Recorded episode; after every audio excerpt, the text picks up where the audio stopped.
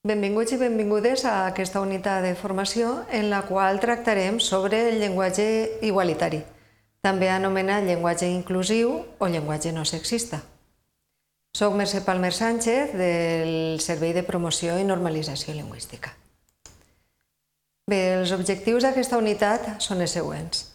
Prendre consciència del sexisme present en els escrits, en la llengua, en el llenguatge, disposar de recursos lingüístics i gràfics per eh, rebaixar la càrrega sexista en els escrits i, en aquest sentit, eh, un dels principals recursos seria l'ús de les dobles formes, masculina i femenina, que és el tema que tractarem en aquesta unitat. Conèixer diferents procediments per fer els textos més igualitaris, en el sentit sexista, i saber també que aquests recursos no es poden aplicar en tots els casos. Bé, eh, així tenim l'índex de la unitat i, evidentment, ens diu que eh, tractarem sobre el recurs a les dobles formes. Les dobles formes les podem utilitzar de tres maneres. Addició de la terminació femenina a la masculina, addició de la forma femenina completa a la masculina i utilitzar les dobles formes sense abreujar i de manera coordinada. Eh, després veurem, farem un exercici pràctic, veurem un resum de la unitat i un apartat de bibliografia i recursos. Bé, eh, abans de tot, fer una reflexió.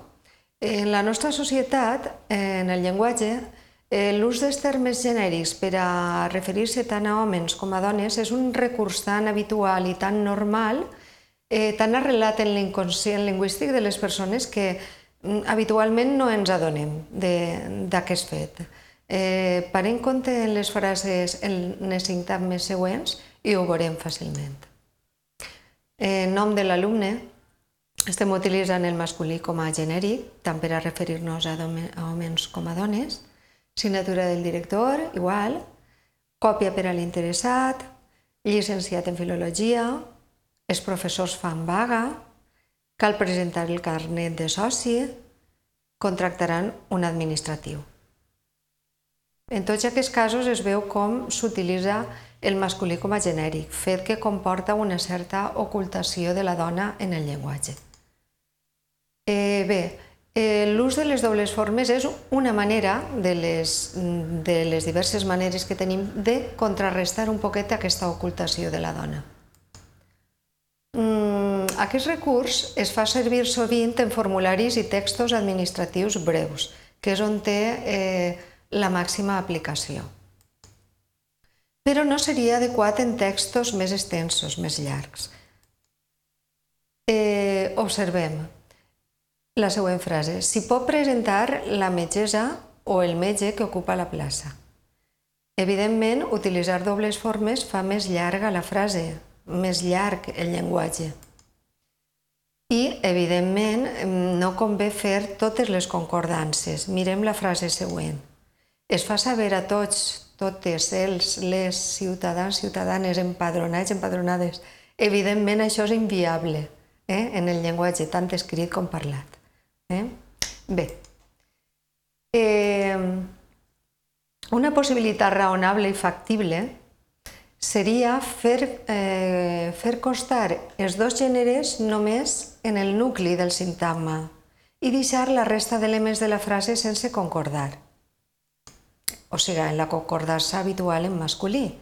Vegem els exemples següents. Es fa saber a tots els ciutadans i ciutadanes empadronats com podeu observar, aquest és el nucli del sintagma. Fem variar només això, i no, per exemple, els adjectius i participis que hi concorden. Eh? eh deixem la concordança en masculí, millor dit. Assessores i assessors seleccionats, delegats i delegades elegits. Eh?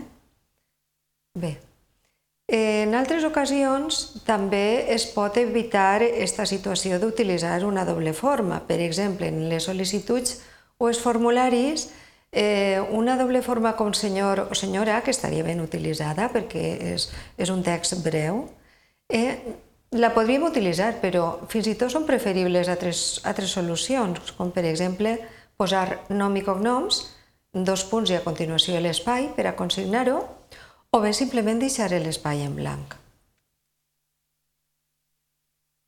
Bé, eh, l'ús de les dobles formes, com hem dit anteriorment, l'utilitzem mmm, bàsicament de tres maneres. La primera seria l'addició de la terminació femenina a la masculina. Seria estos casos que tenim així. Utilitzem una barra, conseller, barra consellera, o bé uns parèntesi. Comissari, comissària, alcalde, alcaldessa. Se fa consignar la part que varia a continuació de la, de la barra. En el cas de comissari, varia a partir d'esta que té un accent i, per, per tant, ho consignem d'esta manera. El segon cas seria l'addició de la forma femenina completa a la masculina. Aquesta forma és molt més recomanable perquè és molt més clara. Eh, diguem que el primer cas és aplicable en casos en què recomana una certa brevetat, mm, a millor bases de dades, formularis, llocs, en definitiva, on està justificat per manca d'espai, i està Eh, seria la forma recomanable quan no tenim una exigència mm, de poc espai, diguem, eh? de concessió especial.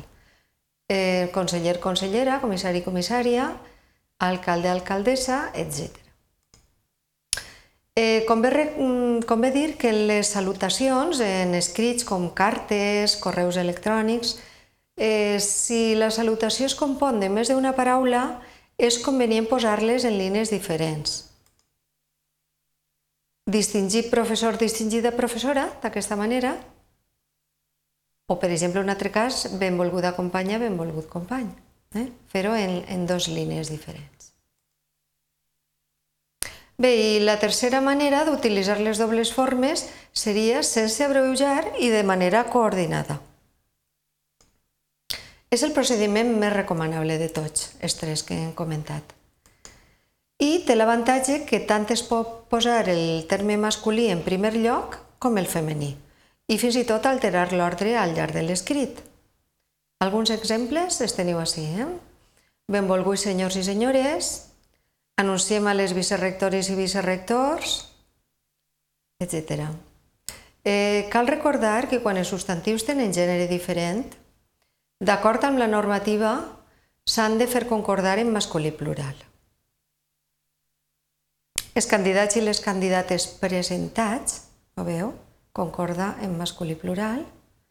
Els catedràtics i catedràtiques adscrits, masculí, masculí plural. Mm? Bé, tot seguit tenim un exercici pràctic. Es tracta de canviar els sintagmes que es donen així, eh, usant les dobles formes, canviar-los per tal d'evitar la marca sexista, però amb l'ús de les dobles formes, com he dit. Pareu el vídeo si voleu durant uns minuts, resoleu l'exercici i tot seguit corregirem. Bé, aquestes són les solucions, les possibles solucions eh, dels següents, dels següents, de les següents frases. Es disposa a escoltar l'inculpat. Es disposa a escoltar l'inculpat o l'inculpada. Tots els socis abonats al teatre. Tots els socis i sòcies abonats al teatre. És l'autor, autora, si hem utilitzat una doble barra, del llibre.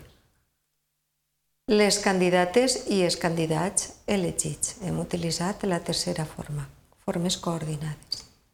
Els monitors i monitores encarregats. També hem utilitzat la forma coordinada.